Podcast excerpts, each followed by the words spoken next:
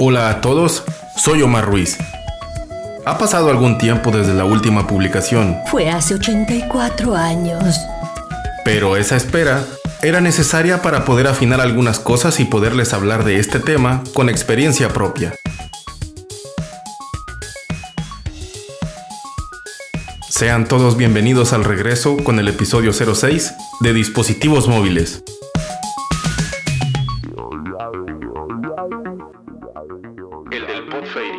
Este podcast fue publicado el 4 de diciembre de 2023.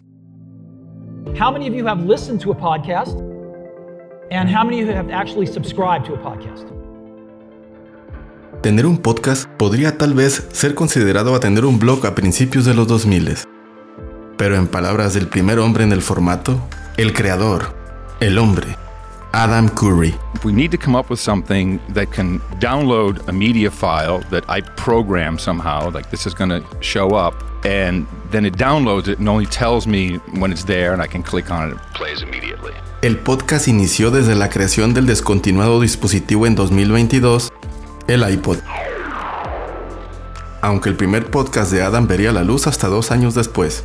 Y la palabra como tal no es otra cosa que la mezcla de las palabras por el nombre del nuevo dispositivo de audio y la radiodifusión o broadcast. En palabras del propio creador del iPod, consideraba que el inicio real del podcast fue 10 años atrás. Another way it's been described is Wayne's World for radio.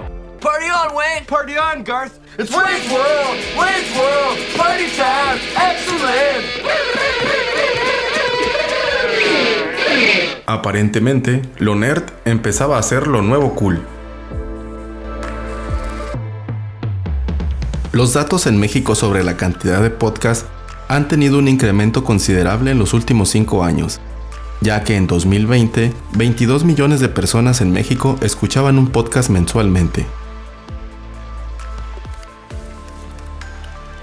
Esta cifra aumentó a 28 millones en solo un año.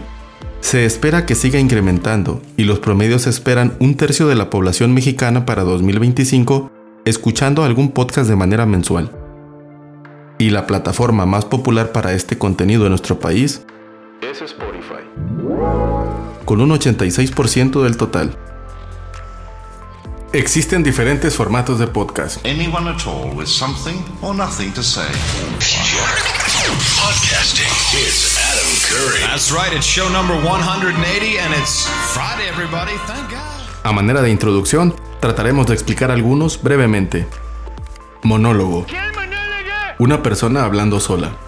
Tal vez el más complicado de arrancar por la timidez de grabarte a ti mismo, que es algo muy normal al inicio. Co-host. Dos personas hablando, lo que ayuda mucho para que sea más fluida la conversación. Chatcast. ¿Qué gente? ¿Cómo están? Bienvenidos de regreso a su podcast creativo. El día de hoy tenemos un capítulo. Esta implica a varias personas en una charla, y de ahí el nombre. Este formato puede ser el más relajado y el más popular por mucho en nuestro país. O este formato, un shortcast. Producciones de entre 15 y 20 minutos con una idea resumida y clara para dar a conocer un tema. Tomar inspiración de otros podcasts que te agraden para crear el tuyo es lo más recomendable. Ten la certeza que lo que tienes que decir es importante y jamás te autodescalifiques. Aunque en un inicio no tengas los recursos ideales, Just do it. Nike.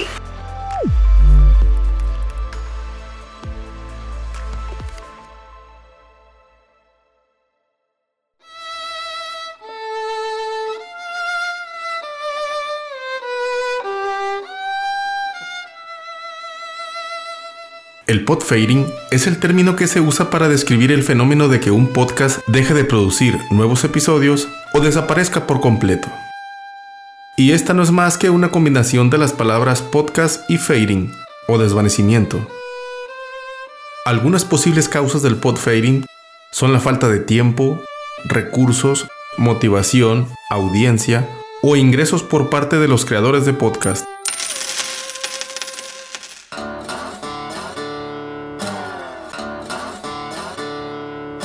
Aunque en estos ejemplos no se encuentra precisamente la causa por la cual este shortcast dejó de publicarse un tiempo, sino que era un requisito dejar de hacerlo para poder hablar con experiencia propia de este tema y saber así ¿Qué se siente ser parte de este fenómeno que aqueja según un análisis reciente de Podcast Industry Insight, tomando como base solo información de Apple Podcast? Y como criterio considerar que estos deben tener al menos tres episodios en su catálogo para poder considerarlos en la cuantificación. El 26% de los podcasts registrados son los que se encuentran activos con publicaciones en un rango mínimo de un episodio cada tres meses. Lo que nos dice también es que el 74% de los podcasts registrados no han publicado nada en este lapso de tiempo y son considerados en la estadística para los podfeidistas. Esa palabra me la acabo de inventar, pero es algo así como los morosos del podcast.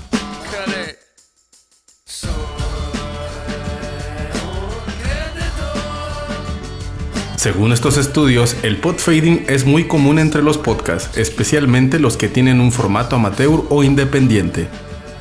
Se estima que el 75% de los podcasts no llegan a los 10 episodios y que el 50% de los podcasts activos tienen menos de un episodio al mes. El podfading puede tener consecuencias negativas para los creadores de podcast, como perder la confianza de su audiencia, no han subido programa,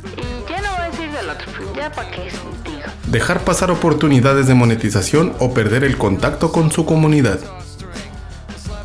Podemos intentar evitar esta situación siguiendo algunas estrategias y recomendaciones.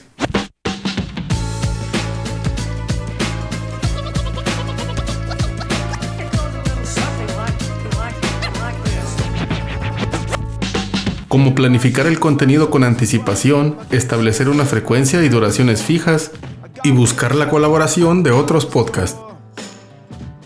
Diversificar los formatos y temas también es importante. Solicitar el feedback de los oyentes o buscar patrocinadores o patrones en las plataformas de limosna disponibles. Planificar el contenido en un calendario de publicación para tomar en cuenta la frecuencia con la que pretendemos realizarlas. Y así al menos tenemos ya el plan de trabajo programado con anticipación. Para dar un ejemplo, si se publica una vez al mes, elegir al menos 6 temas y ya con esto tendríamos la mitad del año con contenido a desarrollar. Establecer una rutina de producción y edición que se adapte a tus posibilidades. Esto depende mucho del formato de podcast que se maneje. En el caso del chatcast, supondríamos que sería más complicado que otros formatos con menor edición, pero esto no necesariamente es cierto, puesto que en mi opinión resulta mucho más complicado gestionar el capital humano para que estén disponibles y sincronizados para grabar ese intercambio de opiniones como lo es un chatcast. Buscar un nicho de mercado o podescuchas y un público objetivo que se interese por el tema o formato de tu podcast. Generación de comunidad de podescuchas participativos y que den feedback y ese incentivo de seguir adelante en tu proyecto de podcast. Este camino no es tan corto como muchos quisiéramos y algunas veces puede que te desanimes en el trayecto. Pero es mucho más complicado de desarrollar si nos detenemos como bien dicen las estadísticas. Antes de los 10 episodios publicados. Innovar y experimentar con nuevos formatos y estilos que mantengan el interés y la frescura de tu podcast. Esto es sin duda mucho más complicado al principio, pero si algo ya pudimos probar, es que el publicar un nuevo episodio no es todo lo que hay que hacer, pues el seguimiento de darlo a conocer por más canales es una tarea igual de importante que la producción del programa como tal. Puedes captar más audiencia de la que ya tenías cubriendo más canales para mejorar tu alcance inicial. El contenido en video puede ser una buena opción, y aunque nuestro contenido pilar es principalmente en audio, lo que es un hecho es que los contenidos cortos de video son demasiado populares en el mundo actualmente. Y en nuestro país se registran casi 60 millones de cuentas activas en la plataforma de videos cortos TikTok. Y los registros de tiempo promedio del 30% de los usuarios totales es de al menos una hora al día. ¿Qué sería de mí sin la chamba? ¡No tengo chamba! Mejor ponte a chambear, huevón. Y hay otras opciones para dar a conocer tu contenido, pero sin duda la retención que generan estas plataformas actualmente van de la mano para llegar a una mayor cantidad de audiencia que difícilmente sabría que existe el contenido pilar en las plataformas de audio. Y entre tantos scrolls con los que se deslizan al día, chance toca que te conozcan con un video corto promocional. No necesariamente tendrías que dar a conocer tu contenido bailando algún pasito que esté en tendencia.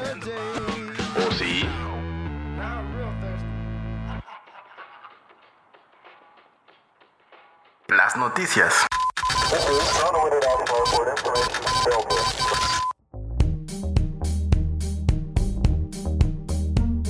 CFE, en alianza con Starlink, proveerá de Internet satelital a comunidades rurales en México.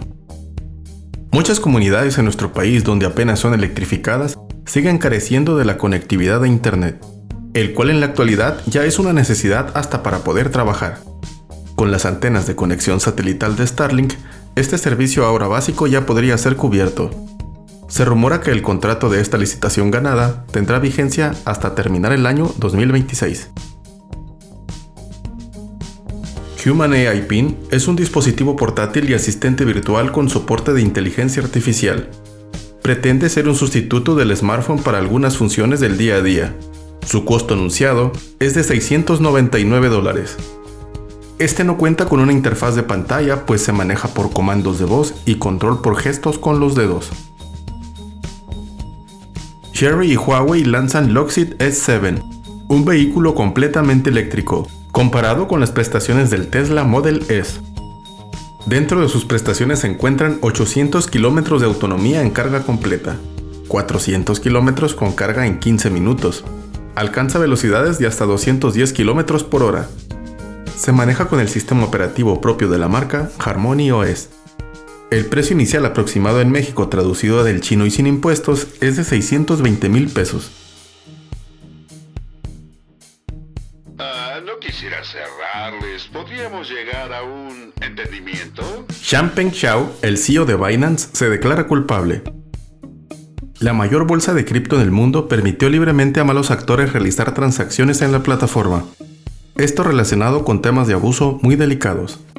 Al no estar registrada como empresa transmisora de dinero a nivel internacional y así facilitar el envío de capital a países sancionados por los Estados Unidos, el Departamento de Justicia de los Estados Unidos obliga a Sisi a pagar una multa y a dimitir de su cargo como CEO.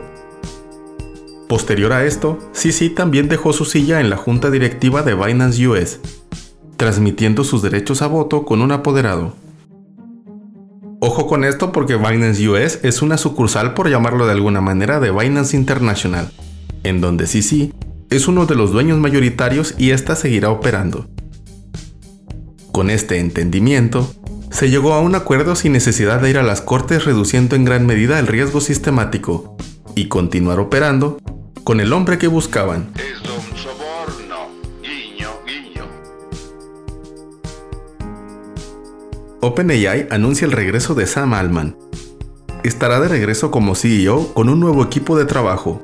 Y con esto de nuevo, Ganó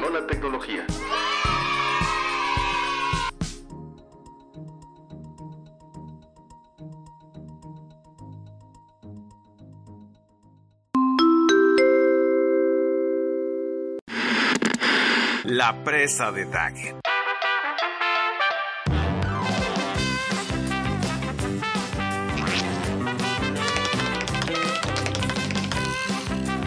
¿A dónde iremos? ¿Qué vamos a hacer? Escucha la presa de Daggett.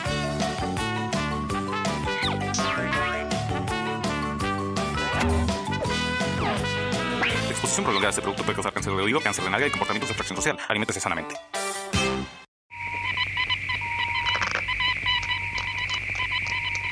Recomendación de software. Pocket Cast.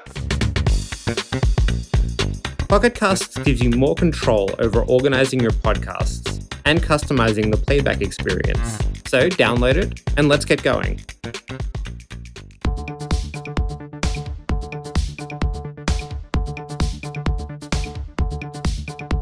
¿Te gusta escuchar podcasts pero quisieras administrarlos por separado de tus aplicaciones de música?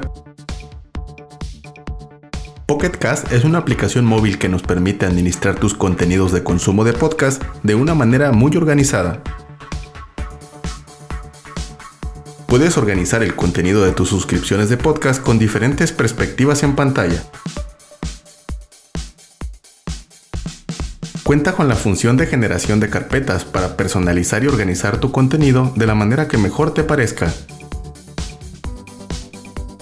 Como por ejemplo almacenar información de un tema sin importar que sea de diferentes canales o proveedores de contenido. con funciones especiales que le vendrían muy bien a tu smartwatch. Disponible desde hace tiempo para iOS y Android.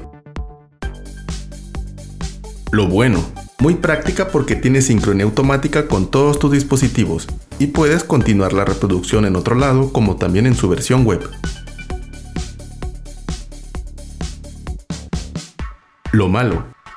Es probable que con las constantes actualizaciones de la app se tengan problemas de funcionamiento en versiones muy viejas de Android. Esperando brindar más organización en el consumo de tus contenidos de podcast, nos escuchamos en la próxima recomendación.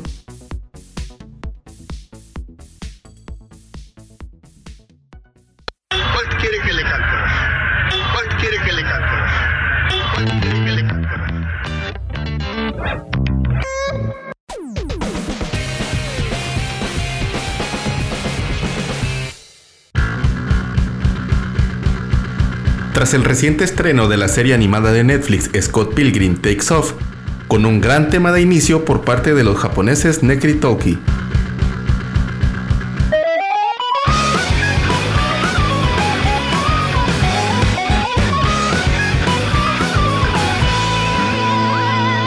La verdad es que nos dieron ganas de escuchar el soundtrack de hace 10 años de la película, los temas compuestos por Beck para la banda de garage rock de esta historia.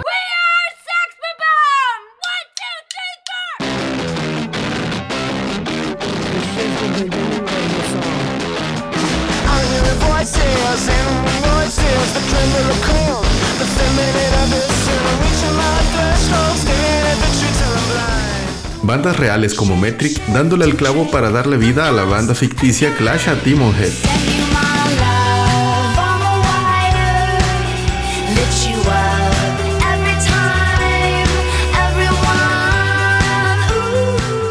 El resto de la banda sonora se completa por bandas preexistentes como el caso de la banda canadiense Plum Tree.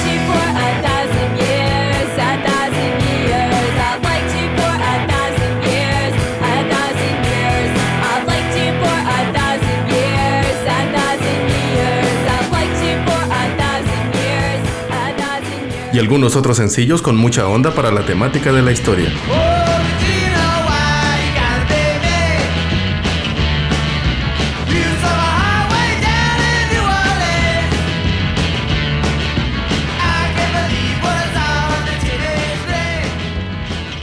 Y la mejor marimba que los Stones pudieron regalarnos.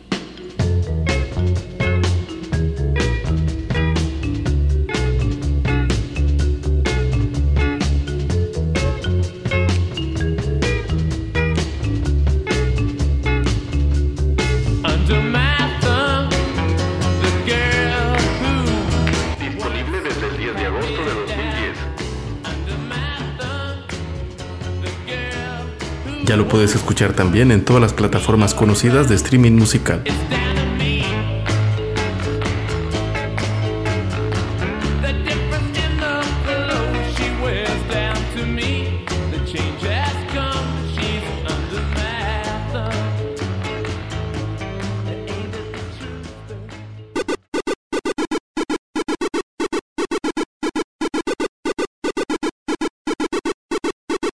Esperamos que haya sido de su agrado este tardadísimo regreso. Regresaremos en el futuro con una nueva publicación. Cuídense mucho y pásenla bien. Y hasta luego. Langaria.net presentó.